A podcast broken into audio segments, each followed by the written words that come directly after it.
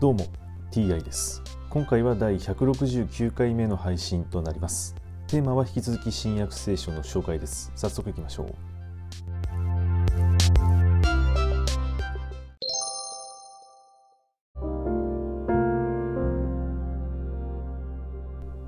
新約聖書第168回。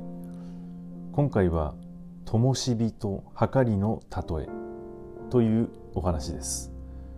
またイエスは言われた。灯火を持ってくるのはマスの下や寝台の下に置くためだろうか。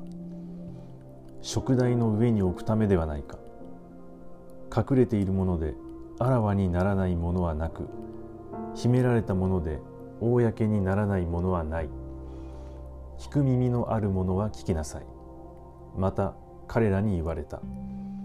何を聞いているかに注意しなさい。あなた方は自分の測る測りで測り与えられさらにたくさん与えられる。持っている人はさらに与えられ持っていない人は持っているものまでも取り上げられる。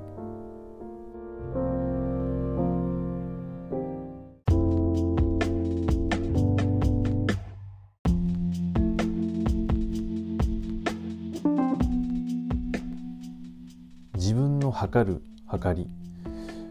これは非常に重要なことですね。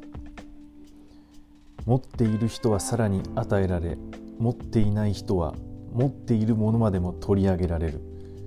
これは非常に普遍的なことだと思います、えー、昔も今も変わらないことですね。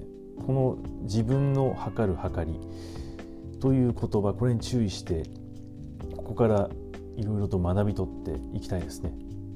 はい。今回はこれで以上です。また次回もどうぞよろしくお願いいたします。それでは。